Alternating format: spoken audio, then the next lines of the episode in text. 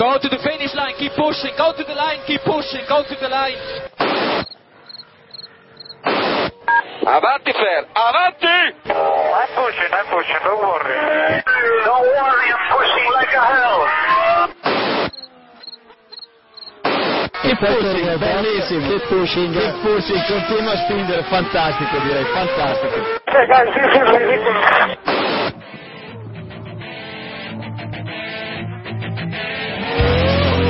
Comienza Keep Pushing, tu podcast de Fórmula 1.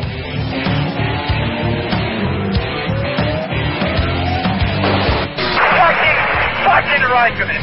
What a fucking idiot.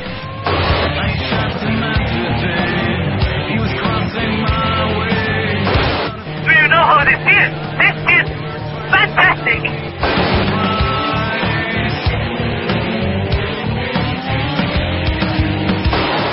Uh, brilliant, guys. Great job. Great job, all of you.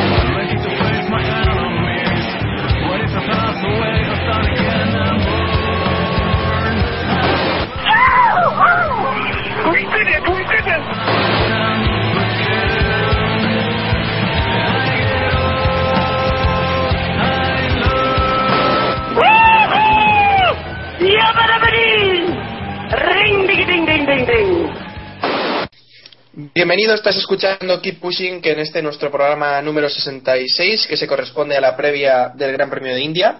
Hoy tenemos a un invitado de lujo, un invitado que tiene un currículum de esos que, que generan envidia ¿no? en los demás. Tenemos a Albert Fábrega con nosotros, ha trabajado en HRT, en Epsilon Euskadi, en Super Aguri. La verdad es que tiene un currículum impresionante. Así que gracias por estar con nosotros. Y nada, vamos a hablar un ratito de Fórmula 1, vamos a preguntar un poco, ¿vale, Albert? Eh, yo encantado, sí. Yo siempre he dicho que desgraciadamente me dedico a esto del motorsport. Seguro que hay que hay otros eh, otros oficios que eh, exigen menos dedicación y, y menos perseverancia. El, el, el es muy duro y prácticamente más que un oficio es una es una forma de vida. Pero bueno, sí, eh, ahí, ahí estamos, ahí estamos, dándolo todo. Pues sí, sí, es, es su- algo que, que requiere mucho esfuerzo, pero seguro que también tendrá sus recompensas, ¿no? Ya nos irás contando ahora a lo largo del capítulo. Bueno, tenemos también al otro lado a Jacobo Vidal de Zona al Día, ya lo sabéis. Buenas noches, Jacobo. Hola, buenas noches a todos. A Diego Otero también de Zona al Día. Buenas noches, Diego. Hola, buenas noches. Y cerrando el equipo de hoy tenemos a Iván y Jan, también de Zona al Día. Hola, buenas noches. Un placer estar Ta- con un invitado tan interesante. Está todo, todo el equipo de Zona al Día prácticamente aquí. Sí, faltáis, Eh, falta el resto, así que mira. Pues sí, faltan, falta hoy Héctor y falta también David, al cual enviamos un abrazo fuerte. Que, que nada, que ánimo y adelante. Keep pushing al máximo ahora, David, ya lo sabéis. Bueno, eh, vamos a empezar haciendo la entrevista Albert con las preguntas que nos habéis enviado a través de Twitter y con las que hemos ido escribiendo también nosotros. Y le digo a Iván, si quieren empezando, él, adelante. Bueno, eh, no sé si no lo has comentado al principio. Eh, Albert, para quien no lo sepa, ahora está centrado en, la entrada de, de Ma, el tercer piloto de. Bueno, de, no sé si decirte tercer piloto o piloto de desarrollo de, de HRT, como es eh, Albert. Bueno, eh, Ma es el eh, piloto, forma parte del programa de desarrollo de jóvenes pilotos de, de HRT. Eh, que haya participado en algunos viernes no significa que sea tercer piloto, pero significa que es un paso más en este, en este escalón, en esta escalera que, sí- que, se ha preparado desde HRT para que más se convierta en, en un futuro real relativamente corto en un piloto, tercer piloto o en un piloto titular de- del equipo, claro. Yo te quería preguntar, ¿cómo está siendo esta, esta adaptación estos primeros meses a su lado? ¿Cómo surge esta oportunidad de, de trabajar en, un, en una empresa que a mí, por lo menos, me parece bonita e interesante, como meter el primer piloto chino en la Fórmula 1? Realmente es, es, un, es un desafío y, y la muestra de que es un gran desafío y que es complicado es que pese a que el mercado chino todos sabemos lo potente que es, la potencial audiencia que tenga, los potenciales sponsors que haya y todo lo que hay detrás de una gran ah, potencia mundial y ahora como es China, ningún equipo ha conseguido ah, llevar al máximo exponente del automovilismo a un piloto, ni las grandes potencias, ni McLaren, eh, ni Ferrari, ni nadie. De los grandes cosa que parecería muy lógica y muy fácil, porque detrás hay un gran uh, montante no solo económico, sino también un, un potencial uh, sociotecnológico. Nadie ha conseguido llevar a un piloto chino a la Fórmula 1 eh, y te diría ni, ni tan siquiera a, a, a cotas cercanas, digamos GP2 o digamos World Series.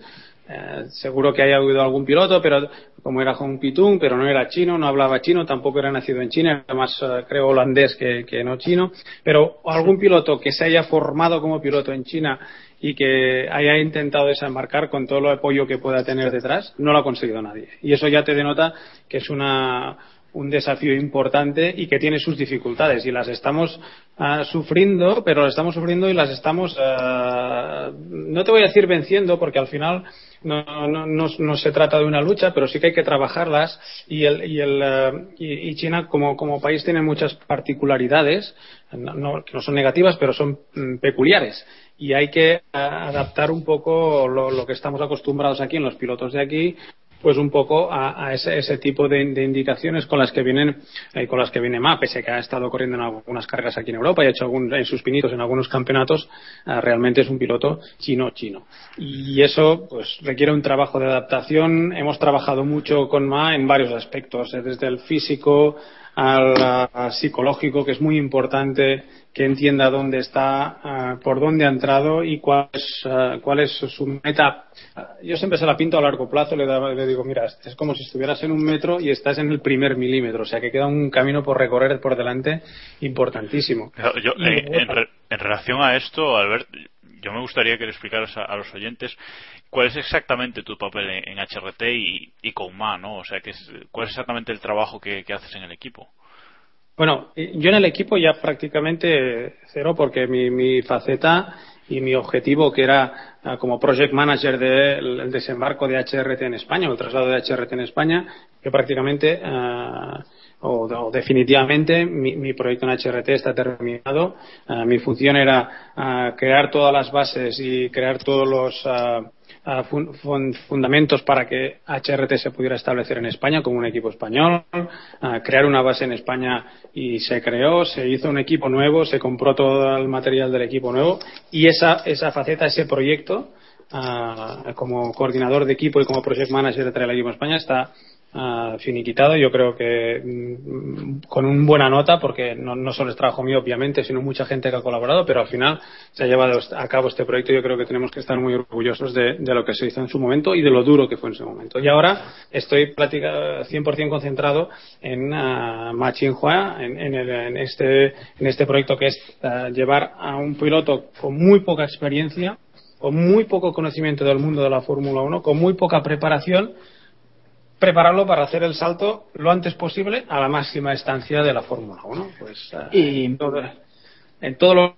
que conlleva. O sea, prácticamente yo no duermo con él, pero prácticamente estoy en el día a día en todo, pues desde uh, hacerle clases de español, estar en él en el gimnasio, ir con él al fisio, uh, estar con los ingenieros de HRT preparando los test, ir a hacer test con él no solo en monoplazas, sino en karting, como por ejemplo hoy que hemos estado en Zuera, uh, pues ir al simulador con él, sea aquí en España o en Inglaterra, prácticamente marcar su agenda del día a día y tener un plan de preparación para que el día que sea necesario subirlo al coche y, ser un piloto titular esté preparado.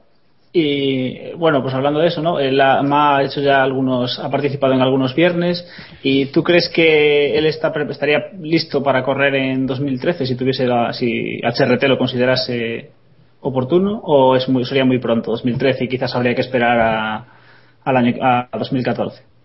Yo creo que es, es complicado decir cuándo es pronto o, o, si es tarde para que un piloto uh, participe en un campeonato tan exigente como es el de Fórmula 1. Lo único que, que, te puedo decir, y estas, estos tres meses que llevo uh, prácticamente en el día a día con MA, es que es, un, es capaz, es un piloto capaz de absorber tal cantidad de información, de conceptos, de conocimientos, es tal capacidad de absorber tantas cosas al mismo tiempo, pero sobre todo razonarlas, entenderlas y ejecutarlas perfectamente, que no le veo límite. Ah, cuando hicimos ah, el test en Silverstone para la superlicencia, yo me tuve que oír muchas voces, mucha gente diciéndome, este no está preparado, mira su currículum, este tío no es preparado, y yo me hartaba de decir, está preparado, y además nos, os, va, os va a sorprender a todos porque realmente es un piloto de los que yo, en toda, en toda esta carrera que decías de automovilismo, con pocos como él me he cruzado. Fue a Silverstone y hizo un papel extraordinario. Nos fuimos a Monza y lo mismo. No está preparado, se va a quedar a cinco segundos de, de Pedro de la Rosa, mm, van a hizo un, un, papelón. Para ser la primera, o sea, imaginaros vosotros, para lo que significa un piloto oriental, un piloto chino, venirse a Europa y al cabo de tres, cuatro meses, pese a haber hecho muy buen trabajo en pista, psicológico, físico, todo esto, encontrarte en Monza con 40.000 cámaras delante y todo el mundo pendiente de ti. Nos fuimos a Singapur, un circuito urbano, un circuito Ah, complicado técnicamente, un circuito largo, un circuito que desconocía, ah, con lluvia, con lluvia al principio de la sesión y terminar en seco. Lo mismo, tuvimos que ver artículos en Internet diciendo que no estaba preparado. Y realmente es, es, ese momento, sobre todo en Singapur, son de aquellos que dices, caray, aquí hay algo más que un piloto inexperto, hay algo más, o sea, está creciendo a una velocidad que de momento ah, yo no me arriesgo a decir dónde tiene el límite, oh, seguro que lo tiene, y su límite está, pero de momento está asumiendo y está ejecutando ah, todos los escalones que le hemos puesto de una manera impecable, impecable. Ese es el mayor riesgo que tiene ahora mismo su carrera, el llegar o asumir un rol más importante del que puede asumir por su preparación y, y quemarse, por así, por así decirlo. Yo, creo que él no, no, sufre. Yo creo que es más eh, el, entorno de la gente que puede estar diciendo que no está preparado lo que espera la gente que tenga una decepción o una alegría. Yo creo que es muy consciente de sus posibilidades, que es muy consciente de dónde está, de dónde quiere llegar y lo está dando todo. Ah, hay cosas que realmente a mí me sorprenden y que no había visto nunca la, la velocidad con la cual las asume. Obviamente va a encontrar su, su tope y, va a haber un momento en que va a decir, ostras, a lo mejor aquí no, he estado preparado. Por esos momentos es muy importante que los pilotos, todos los escalones que hayan ido subiendo, los hayan subido sólidos. Eh, que no quiere decir ni rápidos ni lentos. Mm, a veces hay pilotos, como en cualquier otra faceta de la sociedad y sobre todo en los deportes, que necesitan mucho tiempo para asumir y consolidar conocimientos y conceptos. Más los está, los está asumiendo fantásticamente. ¿Y eso qué quiere decir? Que en el momento en que tenga que echar un paso para atrás encuentra un escalón. Y eso no me da ningún miedo. Y eso, ese momento va a suceder. Más se va a salir de pista como se salen todos los pilotos. Más va a tener, va a romper el coche como lo rompen todos los pilotos. Más va a hacer un tiempo peor del que se espera en algún momento como les pasa a todos los pilotos. Yo trabajo para esos momentos duros. Para los buenos, para los que salga el tiempo, para los que todo el mundo le aplauda, eso es fácil, eso lo hace cualquiera. Mi trabajo consiste, consiste en preparar a Ma el día que tenga que echar un paso para atrás, para que encuentre un escalón.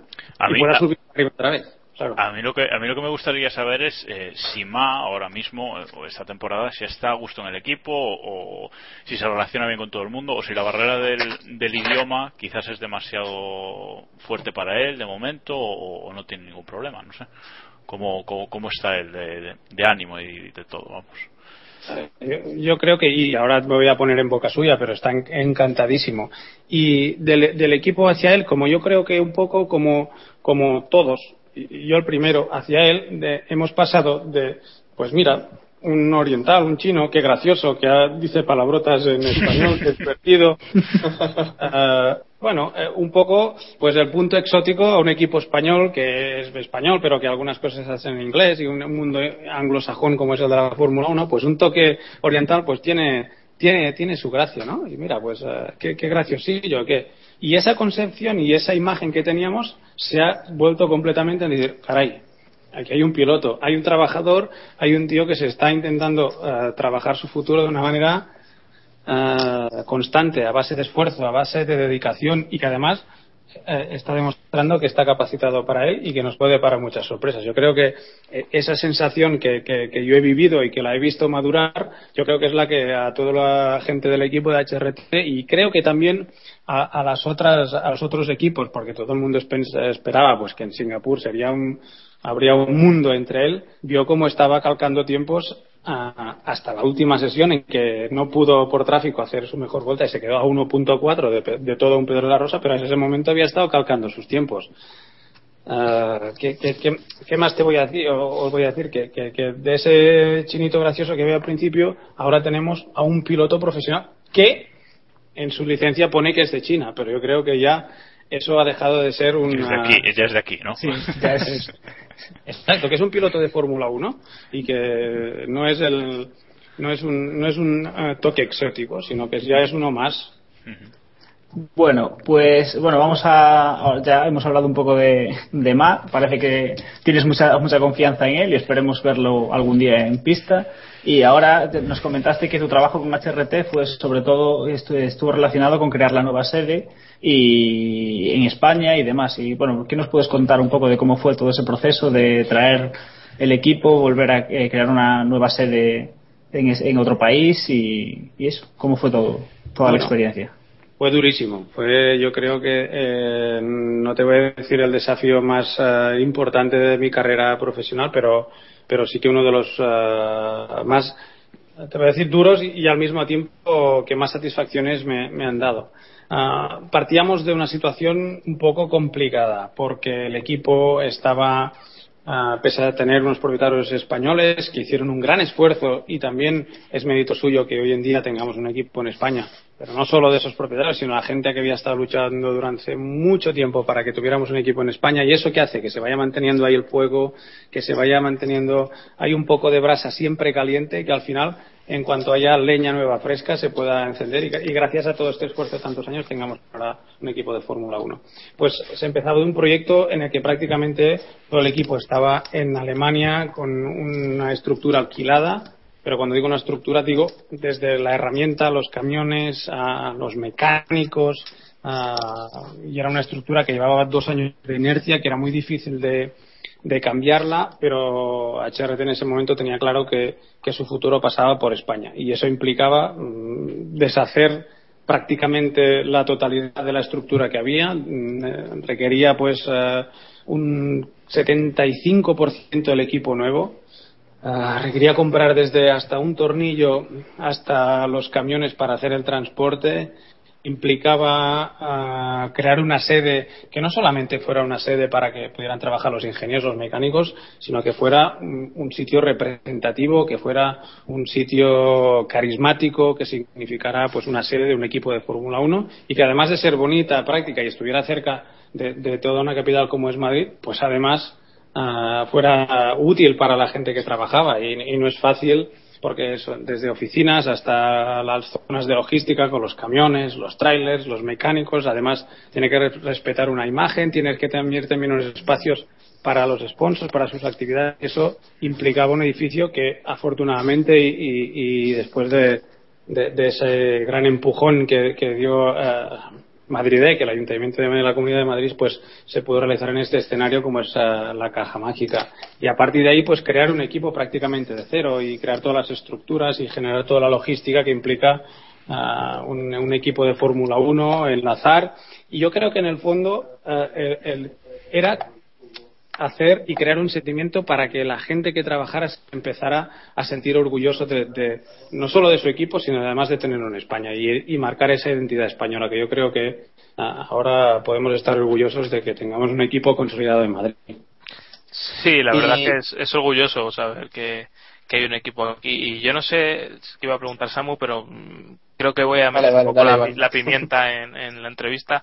¿Hubiera sido más fácil si, de empezar un equipo de cero sin las, no sé si decir zancadillas de, la anterior dirección o el anterior jefe de equipo, por concretar un poco más?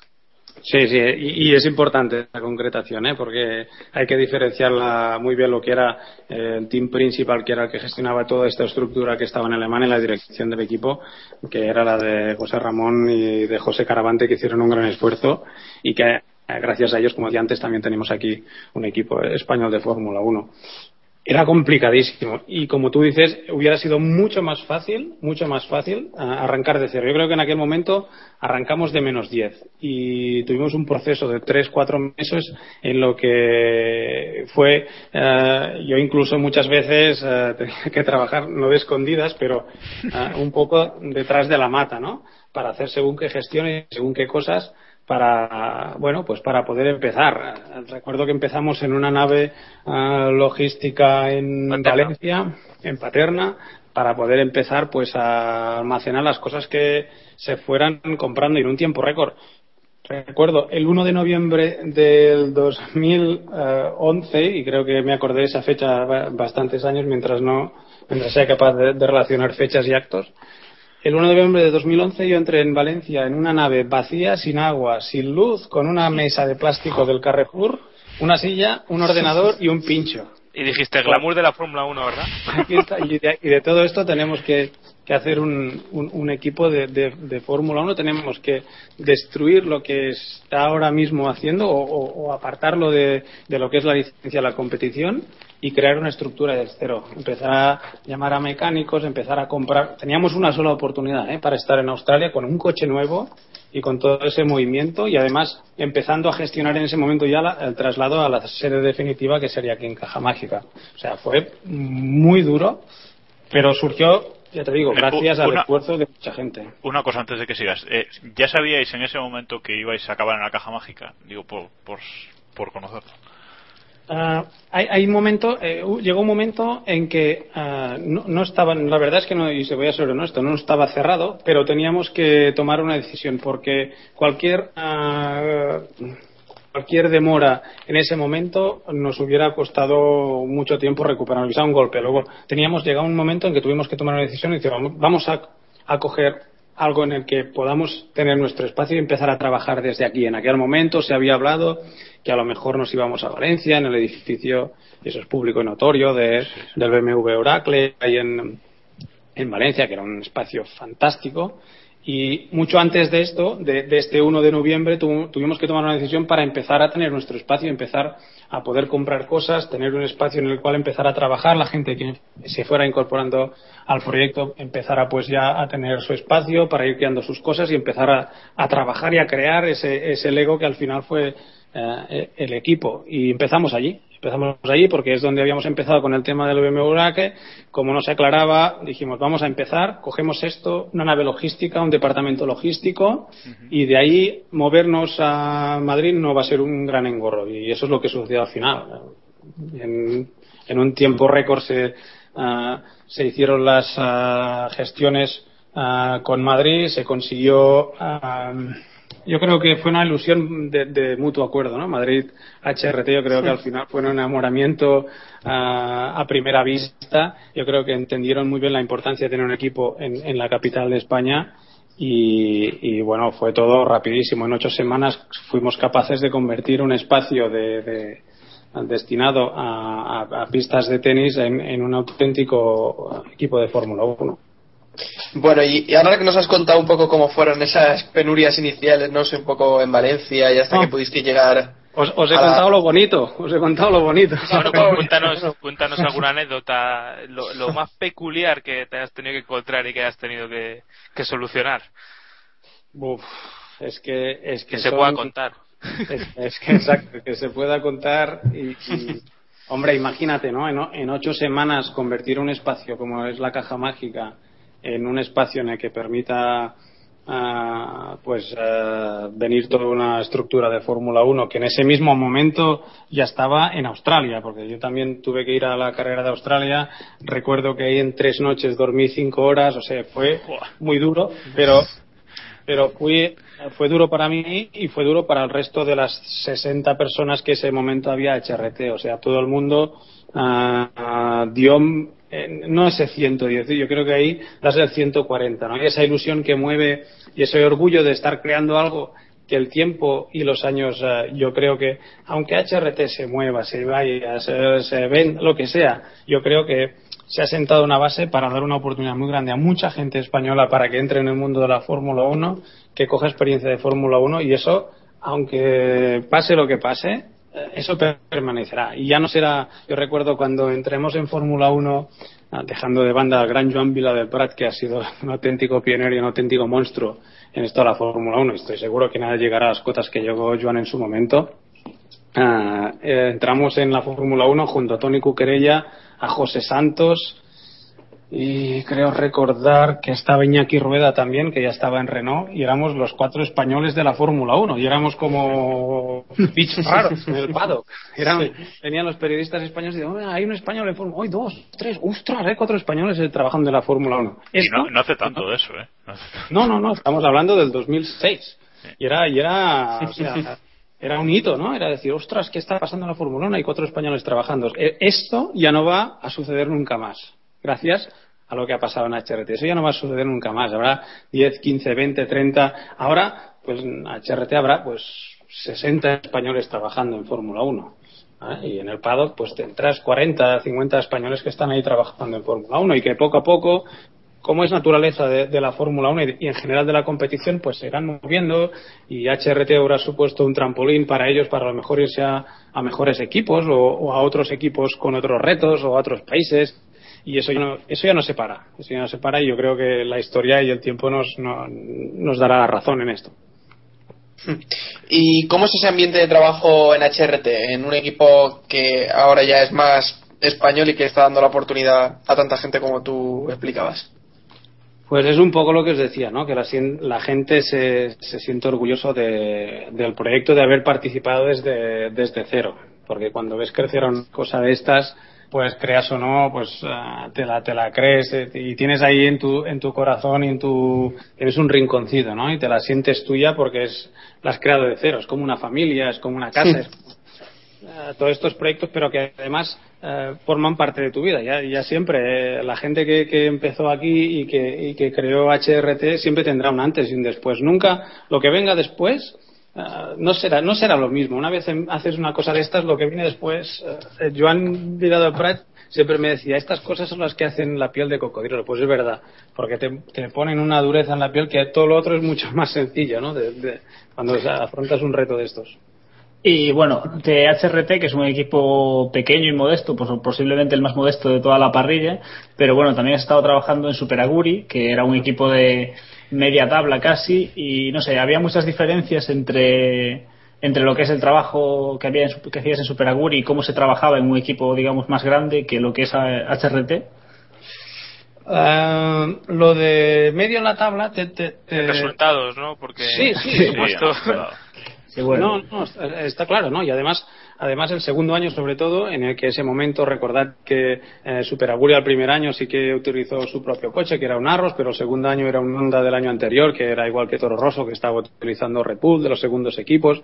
O sea que era, era un trabajo ah, era un poco como un equipo de GP2, ¿de acuerdo? HRT es un equipo de GP2 muy grande, pero ha creado su coche y se está creando una infraestructura que no tiene nada que ver. Pero en ese momento, ah, Super Aguri heredó el coche de, de, Honda, el coche que Jenson Button había conseguido la, la victoria en Hungría el año anterior y a partir de ahí empezó a, a desarrollar prácticamente un equipo sobre un coche. Y, y eso mm, yo creo que es muy distinto a, a lo que ha sucedido, sucedido aquí, ¿no? Porque la identidad de- del equipo aquí eh, y la gente y ese sentimiento de que se identifica con el equipo, pese a que ha sido muy duro y la gente ha, ha trabajado mucho y ha habido momentos en que es muy fácil decir, oye, yo lo dejo porque esto va a acabar conmigo y va a acabar con mi vida. Cuando llevas aquí ah, siete meses trabajando yo, yo recuerdo que en los siete meses desde noviembre hasta que inauguramos la caja mágica hicimos dos días de fiesta, lo que implica sábados, domingos sin parar. O sea, para que os imaginéis la, la dureza de, de llevar a cabo un proyecto como estos y darlo para adelante. Pero todo el mundo. O sea, hay muchas noches sin dormir y muchos dolores de cabeza, hay muchas ah, rompecabezas sin solución muchas veces. O sea que ah, es diferente, ¿no? no tiene nada que ver un concepto con el otro y, yo creo que sobre todo aquí hay un futuro, espero que a largo plazo,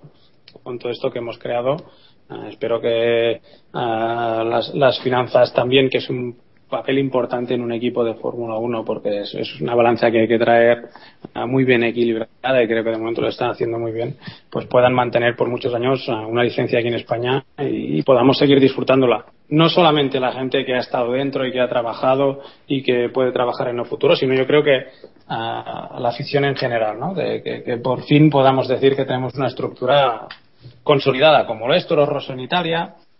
Ah, se deja de hacer un proyecto de Fórmula 1 con un equipo español, pues siga para adelante con una ingeniería, que se sigan saliendo proyectos y sigan manteniendo ese espíritu, esa brasa, para que el día que vuelva a haber leña, esto vuelva a funcionar.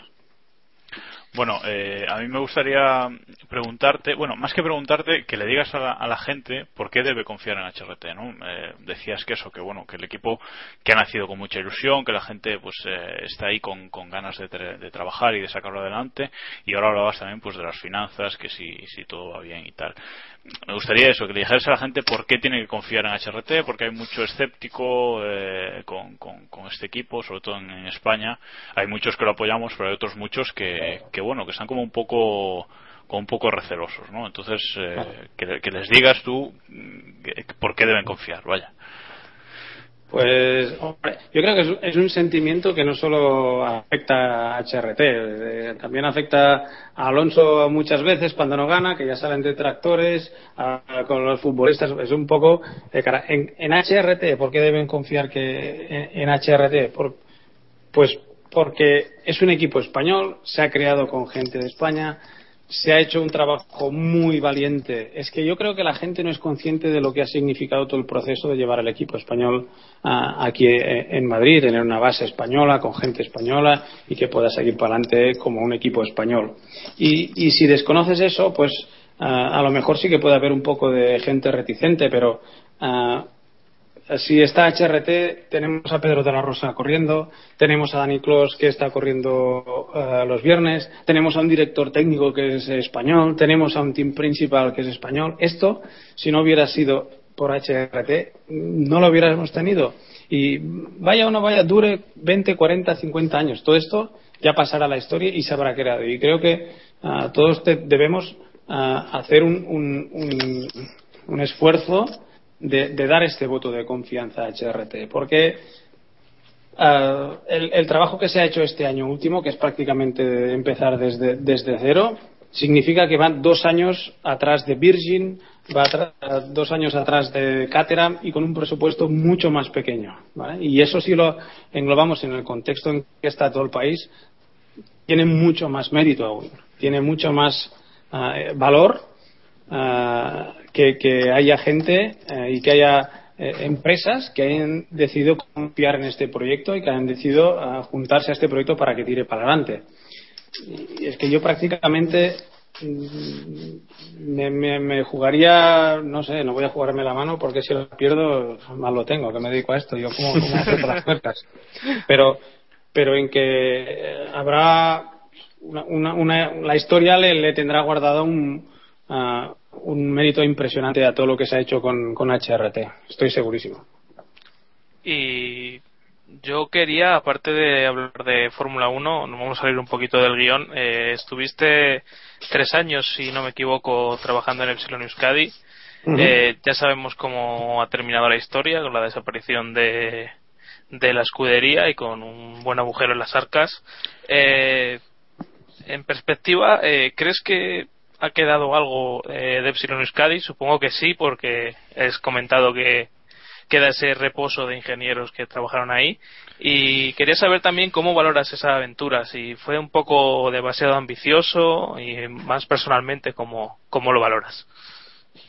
Pues yo creo que era un gran proyecto, muy bien planteado, pero que, estuvo eh, en, un, en un mal momento. Yo creo que ese mismo proyecto en un entorno económico creciente, en un entorno uh, económico pues en que las empresas uh, podían confiar en proyectos como este, hubiera sido un éxito, un éxito rotundo y un éxito brutal. Y sobre todo yendo de, la, de las manos de, Joan Vidal Prat. Fue, una lástima porque hubiera sido un, gran proyecto, pero Mm, repito un poco antes, eh, si Joan lleva muchos años eh, intentando traer un equipo de, Fórmula 1, que hoy en Madrid haya un equipo de Fórmula 1 también es mérito de Joan Vila de Prat, que no ha cesado desde que dejó la Fórmula 1 de estar ahí, de eh, intentar poner leña fresca en, esa brasa que siempre ha habido, de mantenerla para que no se apague y que al final lo intentó en un momento en que podía intentarlo, en un contexto en que debía hacerlo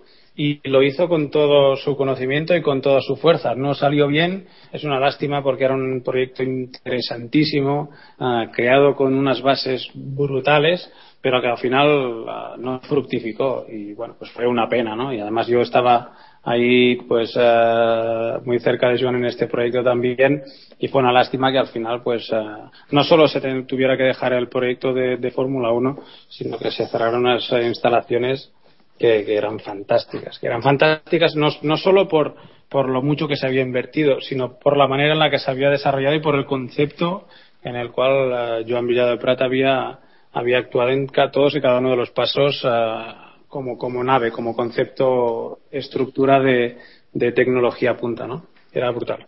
A día de hoy la, la sede de Vitoria está completamente cerrada, sin uso alguno. Ah, sí, sí. Hace tiempo que no estoy ahí, pero yo creo que eh, que de momento no tiene uso ninguno y eso es un procesos administrativos en los que la verdad es que no, no tengo conocimiento suficiente para, para saber dónde van ni dónde, de dónde vienen. Pues una lástima, la verdad.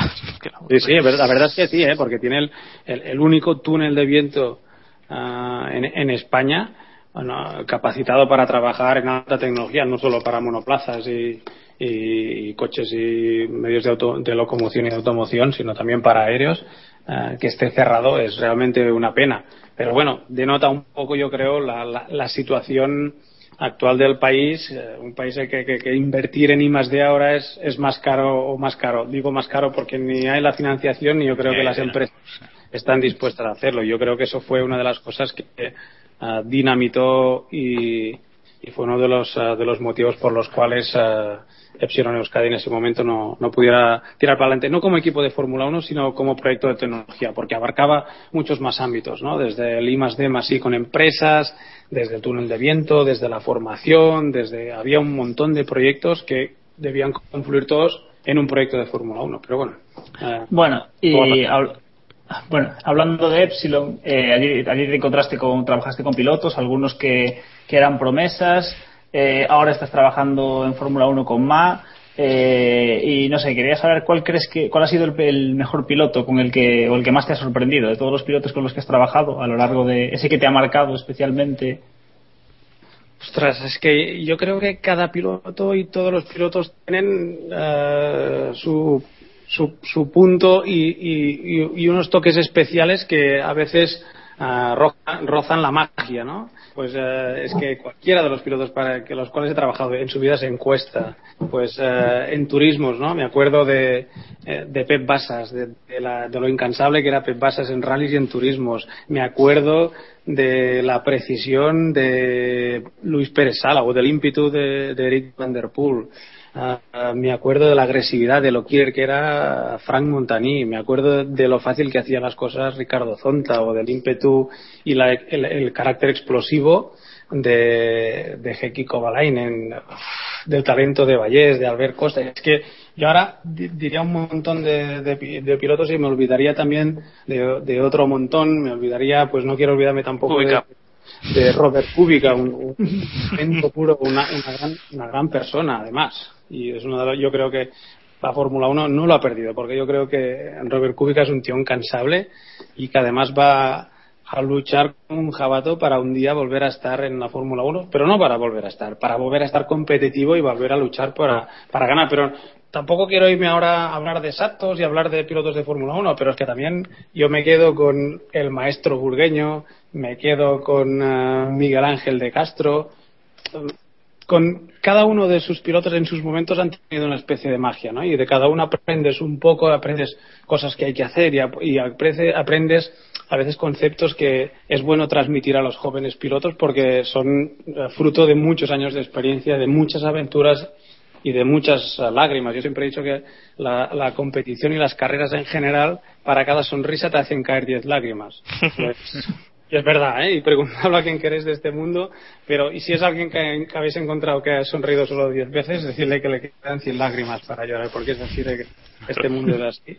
Y, y hay que aprender de cada piloto. Cada piloto tiene, tiene, tiene su magia y su, y, y su talento. Y a veces es muy fácil decir, es que este piloto es malo, es que este piloto no es talentoso. O sea, hay muchos factores. El, el, el motorsport y sobre todo con lo que afecta a los pilotos, hay muchos factores que a veces son controlables que, que, que, que es difícil de que todos cuadren para que un piloto Uh, pueda ejercer y pueda poner encima de la pista su máximo talento, el entendimiento con el equipo, el entorno, uh, sobre todo el familiar con los jóvenes pilotos, uh, la preparación, estos objetivos a veces irreales que se han planteado y que hacen que se entren en este bucles de, de decepción y de, y de malos resultados yo creo que es un poco también como cualquier eh, deporte de élite, lo único que dependes no solo de ti como piloto, sino que dependes de todo un equipo y de todo un campeonato y de muchas otras cosas que son más difíciles de controlar que a lo mejor en una raqueta de tenis o jugando al fútbol.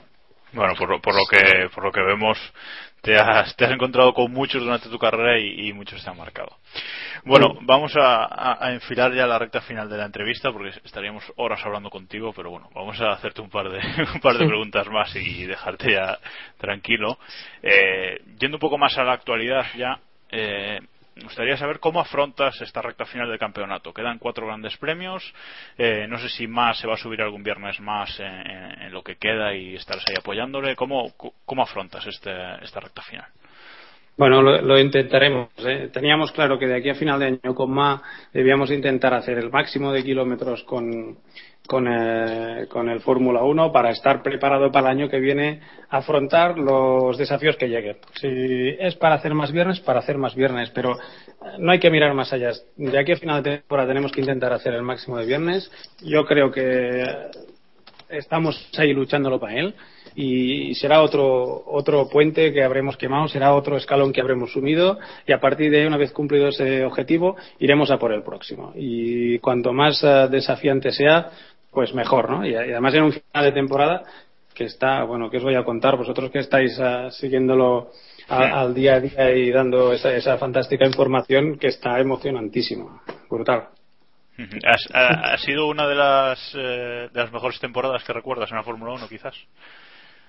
Oh, hombre, no, yo creo que hace dos temporadas también se vivió un, un mundial, llegar a la última carrera con cuatro pilotos uh, con opciones de ganar uh, el mundial, pues yo creo que se va a repetir en pocas ocasiones. Yo creo que ahora ya el, el mundial, yo creo que mm, no, no, voy a decir que no es que se haya descafeinado si lo comparamos con, con otros, pero el, el, factor neumático ha metido aquí un imprevisto que por un lado es bueno porque nos trae espectáculo, nos trae alternancia, nos trae uh, que sea muy difícil uh, hacer una quiniela, no, no solo para los, los aficionados en general, sino para la gente que estamos dentro y ya para los técnicos y para los propios pilotos. Yo creo que el, el factor Pirelli ha aportado un plus de emoción y un plus de, de, de, de, incerteza en el mundial brutal. Y eso pues bueno se producen estas situaciones donde llegar al final de temporada con, con uh, hasta cuatro pilotos. Esta temporada ya creo que se está acotando mucho se, se lo disputarán sí. Betil y Alonso Uh, pero por otro lado se está dejando es otro tipo de competición no digo que sea mejor ni peor es otro tipo de competición ¿eh? la competición que teníamos entendida hasta ahora que era salir desde el minuto cero hasta el cambio de reas a tope porque reportaban y a tope neumáticos nuevos y eran neumáticos que iban a tope a tope a tope ahora eh, nos hemos encontrado en que el piloto tiene que ser más cerebral tiene que entender mucho más la, la carrera conservar el neumático donde hay que conservarlo, atacar cuando realmente las condiciones te permiten atacar y pensar en el final de carrera, pues en las curvas en las que no te pueden adelantar, pues conservar mejor el neumático, arriesgar. Se ha convertido en, en, otro tipo de competición. No digo que ni que sea mejor ni peor. Y el que, el que es el piloto que primero entienda mejor el neumático junto al equipo, que sepa tratarlo, que sepa cuidarlo y que además le saque a la sexta esencia y el 110% para conseguir el tiempo, pues eso es fantástico. Y, bueno, pues pilotos como Alonso y Vettel, que son pilotos muy completos, pues son los últimos o los únicos que, que están aguantando el tirón. Cuando digo completos, digo completos en conducción, completos en eh, que son grandes psicólogos y entienden muy bien dónde están, cómo están y de qué manera transcurre la carrera, que saben esos momentos en los que hay que ser campeón, ¿no? Y están demostrando este año que son los dos únicos que están que están ahí manejando muy bien la situación. Bueno, nos decía que, que es complicado hacer porras, sobre todo pues por los neumáticos Pirelli, porque las carreras son un poco impredecibles, pero nosotros no te podemos dejar ir eh, sin preguntarte quién crees que va a ser el campeón de esta temporada. Ahora Eh, se lo hemos preguntado a otros invitados, como yo que sé, Albert Costa o similares, a Dani Clos también, que lo tuvimos por aquí, a principio de temporada. Tú lo tienes un poquito más fácil, pero ¿por quién apuestas? ¿Vettel o Alonso?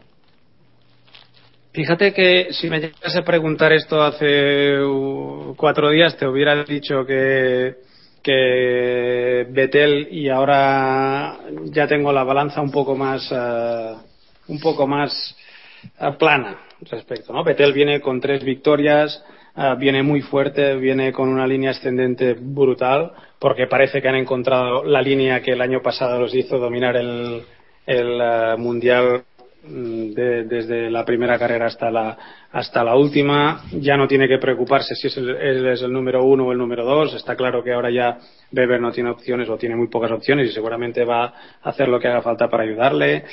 Eh, viene un momento muy bueno. Han encontrado la línea y esos altibajos que tenían al principio que hacían tambalear hasta el mismo Adrián Newey, yo creo que ya son historia pasada y ya es agua pasada y, ya están en, el carril perfecto.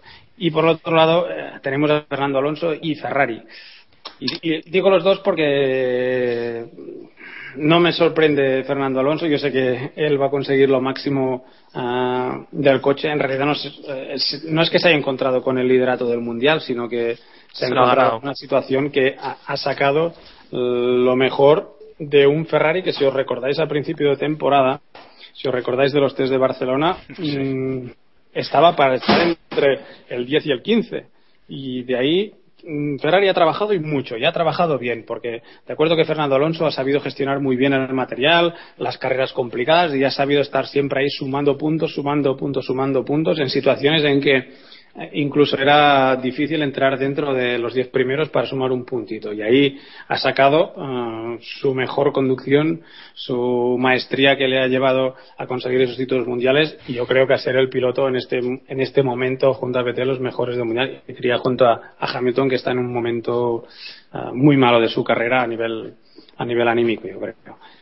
Mm, Creo que Ferrari ha entendido que no podía seguir la línea que llevaba en estas cuatro últimas o cinco carreras en que eh, no evolucionaba el coche. De acuerdo que muchas de las cosas que han ido probando no han ido bien, pero yo creo que han hecho una conjura y han dicho mm, vamos a intentar ganar este mundial. Eh, han destinado recursos del coche el año que viene al de este y yo creo que eh, no sé si van a conseguir estar al nivel del, del Red Bull, pero que en en esta próxima carrera en India y sobre todo en Abu Dhabi vamos a ver un paso adelante uh, de Ferrari seguro que le va a permitir una sola cosa y es a Alonso eh, calificar bien y si Alonso califica bien yo creo que Vettel no lo va a tener nada fácil. Es el punto, es el punto flojo que está teniendo este año.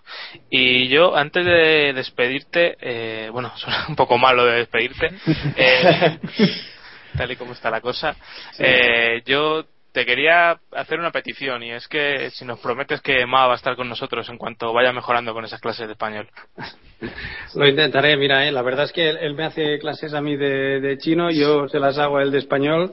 Eh, espero que sea mejor estudiante que yo porque se me está se me está poniendo muy cuesta arriba a mí aprender el chino, pero él es muy inteligente y os, lo prometo que es una esponja eh, brutal, incluso empieza a soltar cosas que ni hemos dado en clase, que les ha escuchado por la tele o por la radio, o sea que es yo creo que no voy a decir que la de los turrones, pero que en las primeras eh, plazas del año que viene tenemos a Ma hablando un español fluidísimo, vaya, y con acento y todo, seguro. De me, acordé, me, acordé, de vosotros viendo la película de, de Ricardo Darín, la del cuento chino. No sé si la habrás visto, que es, la misma situación, un español y un chino, y no son capaces de, de darse a entender entre ambos. Bueno, gracias a bueno no a Dios no pero gracias a, lo que sea tenemos el idioma inglés que nos sirve de puente no solamente con entre él y yo sino con, con el equipo y eso te permite aquí trabajar al 100% si no sería complicadísimo bueno, Albert, pues muchas gracias por haber estado con nosotros y bueno, esperamos que, que nos puedas traer a más algún día también más adelante cuando él ya se exprese mejor en castellano. Y nada, que ha sido un placer tenerte con nosotros y poder escuchar esas historias de Fórmula 1 y también que nos cuentes cómo está la situación de HRT y demás, pues ya desde el punto de vista que alguien ha estado de alguien que ha estado trabajando ahí. Así que muchas gracias y seguro que que le gustará mucho a, nos- mucho a nuestros oyentes esta entrevista. Gracias a vosotros, un placer. Bueno, ahora que hemos acabado con la entrevista que hemos tenido con Albert Fábrega, vamos a seguir con la previa de este Gran Premio un día ya de, de Hungría, madre mía, de India. ya no sé ni lo que digo a estas horas intempestivas, 11 de la noche ya casi. Bueno, ya, ya es tarde, ya a estas horas yo ya llevo dos horas durmiendo normalmente. Bueno, vale, vale, Eh, eh, todo. que va, que va. Bueno, eh, el único precedente que tenemos de este Gran Premio de India, no de Hungría, de India, fue la victoria de Vettel el año pasado. Así que no sé si pensáis que va a ser un circuito propicio para Red Bull, que yo creo que sí. Eh, Diego,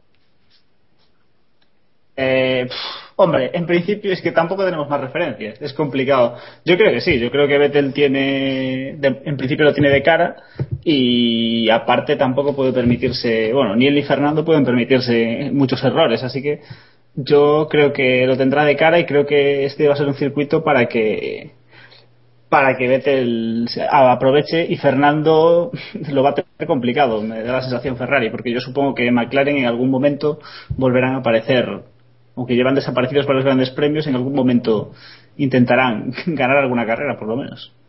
Oye, Diego, Pues- cuenta, cuenta lo que tu sensación del circuito de la India cuando lo probaste el año pasado por primera vez ¿eh? en el videojuego. Cuando, cuando me compré el Fórmula 1 2011, el año pasado, eh, uno de los primeros circuitos que probé fue el de la India. Y recuerdo que di una vuelta y según di una vuelta publiqué en Twitter que ese año Vettel iba a hacer el Gran Chelem y el Gran Premio de la India, porque era un circuito asqueroso. Es decir, me salía en todos los circuitos y en el de la India hice la vuelta rápida. vale. Ese- es mi experiencia con el ese es circuito. el nivel, ¿no? Ese es el Ese es el nivel. nivel. Ese es el nivel. O sea, que Artiquillan Pole, decís, ¿no? Bueno, eh, yo tengo una pregunta, Jacobo. Bueno, o Iván, ¿nos vamos a aburrir este fin de semana en India? ¿Creéis? Yo, Espero que no. yo creo que sí. Vale, pues por mí podemos ir directos a la porra ya. Bueno, Bueno, no, hombre, no, relaja. tranquilo, hombre. A ver, bueno, vamos a lo importante. Voy a tener que coger las riendas aquí porque Chamus está ganando una moción de censura. Otra. Eh, vamos a ver, las mejoras de Ferrari. Llevamos una semana oyendo que al principio habían cambiado el alerón y el fondo y, y los, los frenos, pero al final parece que van a cambiar medio coche. Luego dicen ellos que no. Eh, en definitiva, eh, ¿les valdrán estas mejoras para acercarse a Red o, vamos a estar igual que los últimos grandes premios? Yo, a ver, lo de lo de Ferrari, estas, estas mejoras del coche llevaban tres grandes premios diciendo que para India que iban a traer mejoras. Entonces, he de suponer que algo bastante gordo, gordo traen. Eh, supuestamente han probado en, en dos días. Uno al menos fijo, el segundo tengo más dudas, pero bueno, que dos días han probado en Iliada, que un día han probado en Iliada seguro. O sea que mm, se supone que son piezas, que, son, que es una prueba seria que, han querido hacer de estas piezas. Co- como dices Iván, eh, en teoría, alerones, fondo plano, y se dice que están probando el doble DRS que dijeron que no iban a que no iban a, a desarrollar y parece que, que ya tienen al menos una, primera versión. Entonces yo creo que que sí que, que Ferrari va a dar un, paso adelante pero Red Bull no se va a quedar dormido. Por eso digo que yo creo que nos vamos a aburrir este fin de semana porque yo creo que Vettel va a repetir lo del año pasado. Por lo menos aquí las tres últimas carreras ya van a ser un poco diferentes pero en India eh, yo creo que Vettel va a repetir un poquito lo, de, lo del año pasado. Y Ferrari como siempre pone la tirita antes de, de la herida que ya está diciendo que no que no llevan tanta cosa nueva. Bueno yo creo que, que sí llevan ¿eh? A lo mejor lo han dicho porque han probado en Idia y se han dado cuenta de que no les funciona nada. Y, Bueno, y sí. entonces ya dicen, no, no, no, no, no, no tenemos nada. Vaya tela. Bueno. Eh, yo creo que va a seguir todo igual, ¿eh? Yo creo que Vettel va a salir de del Boot International Circuit con una ventaja todavía más grande en el Mundial. O sea, estoy absolutamente confiado, o sea, estoy absolutamente seguro de ello, así que eh, puntar victoria de Alonso o de Massa incluso, nunca sabe. No, no, no. A ver, Massa, Massa en este circuito y en honor a David, que hoy no está y nos lo ha pedido, vamos a darle un palito, va a romper otra vez la suspensión delantera izquierda, creo, que es la que rompió. Massa ya está renovado, ya no importa que haga nada. Pues precisamente Ya, como. ya como está Massa- renovado, como hasta, Massa- hasta el Gran Premio de Spa de, de 2013 ya no importa que vuelva a correr. Pues por eso. Se puede volver a subir el mono ese que corría antes. Ya está. Como Massa está renovado, pues van a su, su curva, su curva que lleva su nombre, pues la, la va a estrenar. Sí, sí. Sí, sí. Si tuviera sentido el espectáculo, otra vez en honor a David, eh, se saldría en esa curva o se pegaría con Hamilton, yo que sé, algo. Si tuviera sentido del espectáculo, el jueves iría y firmaría el piano en el que se, en el que se piñó. Sí, pues sí, la verdad. En masa. A ver, si, lleva, Es un si, la curva lleva, si la curva lleva su nombre, ¿por qué no? ¿Por qué no firmarla? no? Sí, sí. Eso sería un acto bonito. Una plaquita ahí, masa. Pero bueno, vol- volviendo a Ferrari, Ferrari Ya que esta semana está. Espera, espera, un comentario gracioso y luego ya sigues. Ya que esta Sí, semana está gracioso. firmando muchas cosas, pues que firme Esperemos a ver lo gracioso. Ah. Bueno, venga, venga Diego. No, digo que, bueno, Ferrari trae mejoras, pero hay que tener en cuenta que se supone que Red Bull también va a traer mejoras. No sé lo que va a hacer McLaren, pero supongo que también, También. traerán algo. Y entonces, pff, tampoco a lo mejor esa, esa gran mejora de Ferrari a lo mejor no le sirve prácticamente para nada. Entonces, no sé, yo creo, lo de Vettel no lo veo tan claro porque, bueno, pff, creo que McLaren puede estar fuerte aquí, pero no sé. Es complicado. Bueno, neumáticos. Neumáticos. Duro, duro y blando. Eh, menos conservador Pirelli que el, que el año pasado. Pero aquí el problema yo creo que no es el, no es el compuesto, sino es el, la suciedad que hay en la pista, que es una pista que yo no sé Iván si tiene algún dato o algo, pero creo que durante este año se ha usado una o dos veces desde, desde la Fórmula 1 del año anterior. Sí, poco uso. Lo comentaba ayer Sergi Pujolar en, en Twitter que, que era la gran incógnita del fin de semana, ver cómo estaba la pista. Eh, yo creo que va a estar incluso peor de lo que estuvo la de Corea la, semana pasada, que los equipos se quejaron muchísimo. Y ya veíamos cómo en cualquier despiste sacaban un montón de, de polvo al asfalto e incluso cosas que debían estar arregladas como la, el AstroTurf de, de la curva que se llevó Lewis Hamilton en, en su McLaren eh, estaban un poco descuidadas.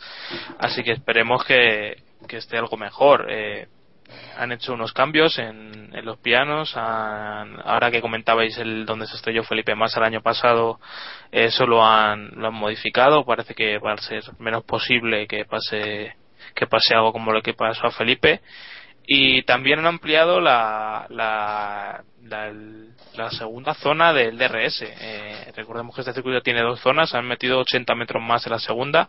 Yo no sé si veis eh, que es demasiado sencillo adelantar o que la FIA eh, se agarra al DRS para, para que los pilotos puedan adelantar en vez de buscar un circuito como Dios manda.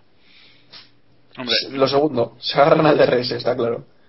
No, pero yo creo que la que la FIA tiene un poquito de miedo a que se repita lo del año pasado, simplemente. Eh, Claro. El año pasado tuvimos un gran premio, pues eh, en cuanto a la cabeza, aburrido.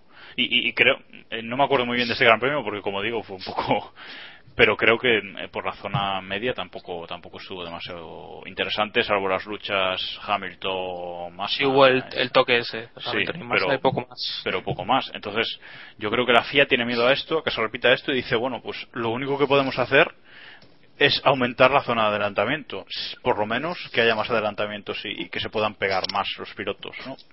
Pero, vamos, realmente creo que, que el circuito de la India que, que no nos va a dar espectáculo, vaya. Estoy de acuerdo. Sin ¿Y duda. el resto, Diego? Eh, ya lo he dicho, me parece de los peores circuitos del mundial. Ahora que se va a Valencia, pues tiene es firme candidato al título de peor circuito de todo el mundial. Así que creo que con eso lo podemos decir todo. Iván, Sí, yo creo que no aporta demasiado. Es un circuito que, que tiene dos, varias zonas diferenciadas, eh, tiene curvas rápidas y, y es uno de los que más media de velocidad tiene, pero tampoco acaba de, de enganchar. Eh, los, los circuitos que tienen más velocidad media del campeonato son Monza, Silverstone, Canadá y compañía, que yo creo que si aquí nos preguntan a todos estarían estos en los favoritos eh, entre nuestros favoritos quería decir pero este de India la verdad es que no nos ha dejado nada que nada que esperar yo creo que se espera más de de Austin aunque todavía no se haya estrenado que de este sí, se espera más de, de Austin, sí, la verdad que sí. Pero bueno. Bueno, la meteo de Héctor, que Héctor no ha venido hoy. Eh, ¿Llueve, no llueve? Creo que no llueve, ¿no? ¿Alguien se ha No. mirado la meteo de Héctor? No, llueve, no, no, no. No, pero- eh, Ni una gota. Vale, Por ejemplo. Hubiera no, no, venido- o sea, no, hubiera- no va a llover y, y temperaturas altas como, como, como el año pasado, o sea, 30, no creo que baje de 20 grados, o sea que ojo, ojo neumáticos, pero es que es lo que decíamos antes, ojo sobre todo suciedad en, en pista, va a serlo, y si hay tormenta de arena o alguna historia o niebla como el año pasado, o sea, eh, climatológicamente por lluvia no nos vamos a preocupar, pero hay otros factores que sí que, que sí que nos pueden preocupar más, vaya. ¿Qué factores? No, por eso lo que digo, eh, niebla, mucha tierra en, eh, suspendida como hubo el año pasado, pues, eh, muchas cosas que pueden que pueden pasar por estar donde está el circuito. Vale, vale. Sí. Bueno, los horarios del Gran Premio, información de servicio F1, ya sabéis. Eh, los horarios esta se- este fin de semana son un poco extraños, así que estad un poco atentos para, para poder ver la carrera y ver los libres. El viernes a las seis y media, perdón, seis y media, son los libres 1, a las diez y media los libres 2. Los libres 3 son a las siete y media el sábado y la clasificación a las diez y media. Y la carrera del domingo es a las diez y media también. Así que Pero ojo, un poco. ojo, aparte de eso, ojo con los Claro, relojes. ojo el sábado. Exacto. El sábado se cambia la hora, así que ¿Cómo es el cambio, Samu? Se resta una hora. dormimos una hora más. ¿no? No me vas a pillar. No me vas a pillar. No te lío, no te lío. ¿eh? No. ¿En Canarias también hay cambio de hora? ¿En, En Canarias, Canarias también cambia la hora? Dos horas. A ver, a las tre- en teoría a las 3 serán las 2. Dormiremos una hora Pero más. si, pero si yo cojo un avión a las 3, Pues no ¿En llegas, Canarias? no llegas, Eh, no eh, llegas, no llegas, está claro. O sea, si lo No coges a las importa 3, no El llegas. tiempo que estés embarcando en el avión, anda, dime tu podio y tu décimo puesto de este Gran Premio de India. eh, mi podio, Vettel, Weber, Alonso. El podio más repetido de la historia, otra vez. Eh, y un décimo, eh, Paul Di Resta, que le está cogiendo el gusto a no coger puntos. What? Malo inside. Qué malo. Bueno, Jacobo, Yo voy a decir Vettel, eh, Weber, Hulkenberg.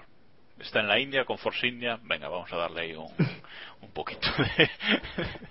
Así que eso. Y en el 11 voy a poner a Massa, que va, va a hacer gala de su renovación. Diego, Eh, bueno, como ya hemos dicho que Vettel va a ir como un tiro, voy a decir que va a ganar Raikkonen con Vettel segundo y Hamilton tercero. Y en el onceavo voy a poner a Heikki Kovalainen, que ya van siendo horas de que adelanten a Marussia y que Kovalainen haga un buen resultado. Bueno, pues yo lo voy a tirar todo por la borda, para que engañarnos. Venga. Victoria de eh, redoble de tambores, Felipe Massa. Sí, Felipe Massa. Eh, segundo puesto, doblete de Ferrari, porque no me lo creo ni yo, pero bueno, Fernando Alonso y tercero Vettel, que si no me equivoco seguiría siendo líder del mundial. A- y ver, un décimo. Ver, Samu. Pero, pero Samu, Samu, Deja- eso es déjalo, acabar, déjalo acabar, déjalo acabar, déjalo acabar, Sí, tío. déjalo acabar. En el 11 Un décimo Baton. Vale, ahora a ver, el, el concepto eh, primero más y segundo Alonso, como, como que no. pero, pero bueno. Sí, la verdad es que sí, pensándolo bien ahora sí, pero no, no, bueno, no, ya da- no se puede igual. cambiar, ya ahora ya. Mi porra no ha sido improvisada, que lo sepáis. Vale, sí. Venga. bueno, vamos a las noticias de la Fórmula 1 de esta semana y una de las que noticia noticiosa que no lo es, pero bueno, Nueva Jersey se, calen- se cae del calendario, según han confirmado los, los propios organizado- organizadores, lo diré, madre mía, cómo estoy hoy. Aunque, aunque Eccleston eh, ha dicho que, que todavía podían volver al calendario de 2013. No sé si lo habéis leído o me lo invento yo o qué. Iván. Sí, eh, en principio se ha caído del calendario. Bernie dice que sigue vivo, pero veremos a ver en qué termina eso. También hoy salían unas especulaciones con que Eccleston había pedido dinero a Red Bull, pues que había, al parecer debe ser que está muy interesado en este Gran Premio y básicamente Eccleston le ha dicho a Red Bull que, que si quieren un Gran Premio y si quieren la imagen que, que le va a dar eso de de ver los Fórmula 1 detrás con Manhattan de, de fondo y demás, que, que arrimen el hombro y pongan dinerito. Yo creo que Matechis y compañía no van a tener problemas en, poner dinero si hace falta, pero será suficiente, eso es difícil de saber. Yo creo, yo creo que no, que por lo que quiera un equipo que se corra allí no se va a correr, pero evidentemente Red Bull quiere y mucho, o sea, el, el, patrocinio, no, la publicidad gratuita que le han hecho a, a, Nueva York y Nueva Jersey desde que desde que se confirmó el proyecto es brutal, o sea, ha ido Vettel allí, ha dado una vuelta por el circuito, han rodado con Coulthard allí, han estado un fin de semana entero rodando, han cruzado el túnel entre entre New Jersey y, y New York, o sea que evidentemente Red Bull tiene muchísimo interés porque para para ellos como como imagen, como como marca, evidentemente estar en Nueva York es eh, es una gran imagen, ¿no? Pero de ahí a que vayan a poner dinero para que se corra, lo veo, lo imposible. ¿eh? No sé, Diego. Yo, yo, yo, yo de Red Bull realmente no sé lo que esperarme. En principio no, no creo que estén dispuestos a meter a meter mucha pasta para que para que se corra en Austin, pero en Austin, en Nueva Jersey, pero a saber, tal vez. Eh, ya hemos visto que han sido capaces de invertir un, una millonada en subir a un tío al, para que se tire desde un globo a no sé cuántos mil kilómetros de altura. Entonces, eh, es Red Bull. Si, a, si al señor Matestiz le da por ahí, pues a lo mejor lo pagan, pero yo en Master principio diría que no. por favor, Master, Master Chief. Chief. Master Chief, sí, sí. Master Por favor. Que no sabéis. bueno, eh, sí, depende de lo que quiera Red Bull, de poner dinero, pero no sé.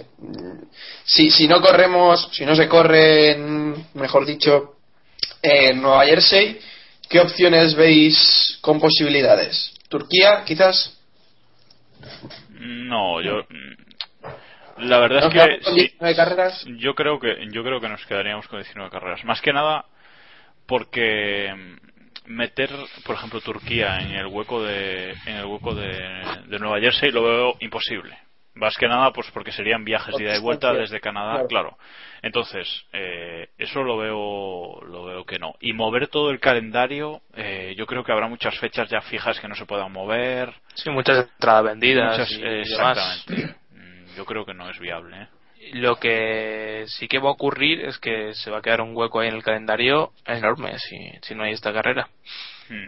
No, Porque pero bueno. es el, el día 9 de junio es Canadá, el 16 tendría que ser Nueva Jersey y el 30 ya Gran Bretaña. Tendríamos prácticamente otro mes sin carrera. pero moverán yo creo que moverán una semana pues Gran Bretaña antes o algo. Eh, evidentemente va a haber cambios ahí o sea Sí, algo tienen que hacer, pero a Sí, o lo mismo mueven algún gran premio de estos que no le importa a nadie. de exactamente Sí. Corea Malasia, China o alguno de estos y listo.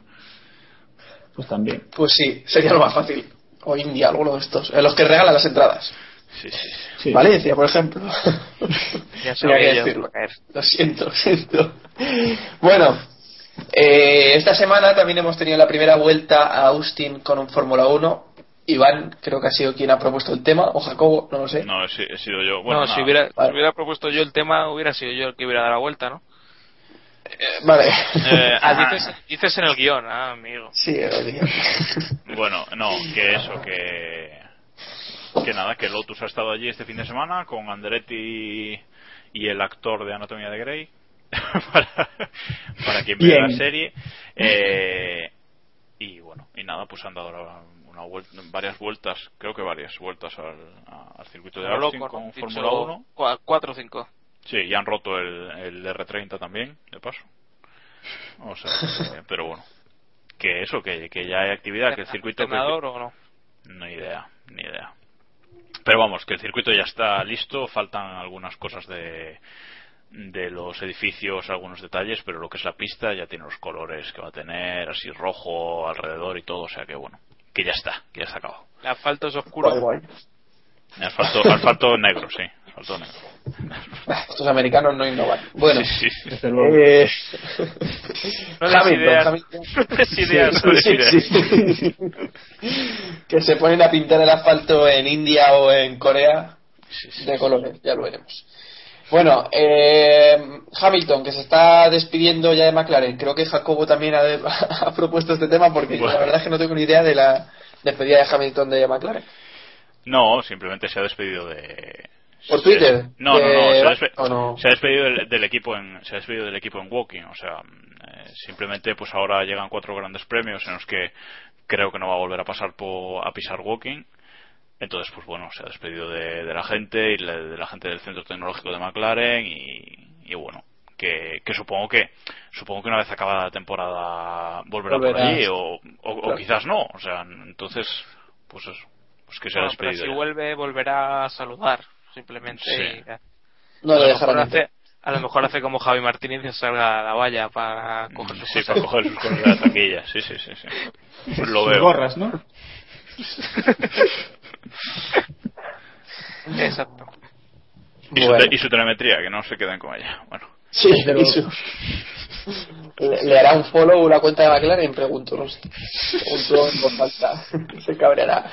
no sé. Bueno, yo espero que, que Britney, o sea, Britney ya le haya empezado a seguir. Bueno. Eh, y por último, no es noticia de Fórmula 1, pero es noticia de Motorsport, así que hay que destacarlo. Eh, Dani Noticia de Pushing, yo diría, ¿no? Claro, Keep claro. pushing, sí, sí. Eh, esto tiene que ser un toque de atención a todos los pilotos que todavía no han pasado por este programa. O sea, Alonso. Tienes que venir a Keep Pushing si quieres ser campeón. Tenemos a Dani Juncadella, que estuvo con nosotros, campeón de la Fórmula 3, y a Albert Costa, campeón de la Megan Trophy, también estuvo aquí. Así Y, que, o- y- y ojo que Dani Cross está corriendo en libres en la Fórmula 1, o sea que sí, no, sí, no de es aquí baladí en venir aquí. asiento oficial eh, hay un paso. O sea, el otro día leí por Twitter que, que decían que lo de Maverick Viñales volviendo a España era para estar hoy con nosotros y así poder ganar el título. Pero, Sí, pero no. Sí, sí, no pero al final hecho- le salió mal. Teníamos a Albert Fábrega, o sea, no íbamos a cambiarlo. Claro. o sea, ¿sabes? bueno, que. No, que, a ver, los títulos. Juncadella al final tuvo que sufrir hasta la última carrera, pero bueno, lo consiguió. y Albert ¿No? también. y Albert Y también. Albert bien, que rompió en la primera, ¿no? Le, se lo llevaron por delante. No, no la pude ver, pero. Sí, ¿no? Así te aseguras haber Eh, acertado. no, yo lo, lo digo y pregunto. No, a ver, eh, sí. Eh, Juncadella, sí, Juncadella tuvo que sufrir dicho con las fuentes, hombre. de las tres de las tres carreras eh, del fin de semana en las dos primeras pues se le, se le estropeó el monoplaza básicamente y para el domingo pues cambiaron todo en el coche menos el depósito de combustible creo que, que contaba Mar su jefa de prensa Eh, y bueno sufrió también porque al final acabó mm, cuarto quinto la, la carrera bueno eh, pero bueno ganó los dos títulos de la Fórmula 3 eh, ahora va a probar con Ferrari va a probar en en GP2 y nada, y Costa Eh, igual. ¿Cómo, Iván? DTM también. ¿DTM también? No lo sé. Sí, un test por lo menos es el, es el premio a, Vale, vale, a ganar. A ver si le va a pasar como al otro piloto español joven que es metido al DTM. Digo nada. Bueno, es el, es el camino sin patrocinadores y sin dinero, como nos contaba cuando, cuando estuvo aquí. Es el camino que le queda, irse al DTM. No, está con Mercedes y no, y no le va a quedar otra. Sí, no, hombre, en la Fórmula 1 dudo que le pongan, o sea que. No, y, y en la A ver, GP2 para lo que está tampoco. haciendo Britney también lo pueden, lo pueden sentar. ¿eh? Y aquí el palo siempre termina. Sí, aquí son fijos Massa, eh, Rosberg y alguno más. Yo creo que, Sí, yo creo- ¿Os acordáis cuando decíais que yo era anti-Rosberg, eh? sí. Madre mía. mira, esto es Y porque luego, luego fichamos a Botas.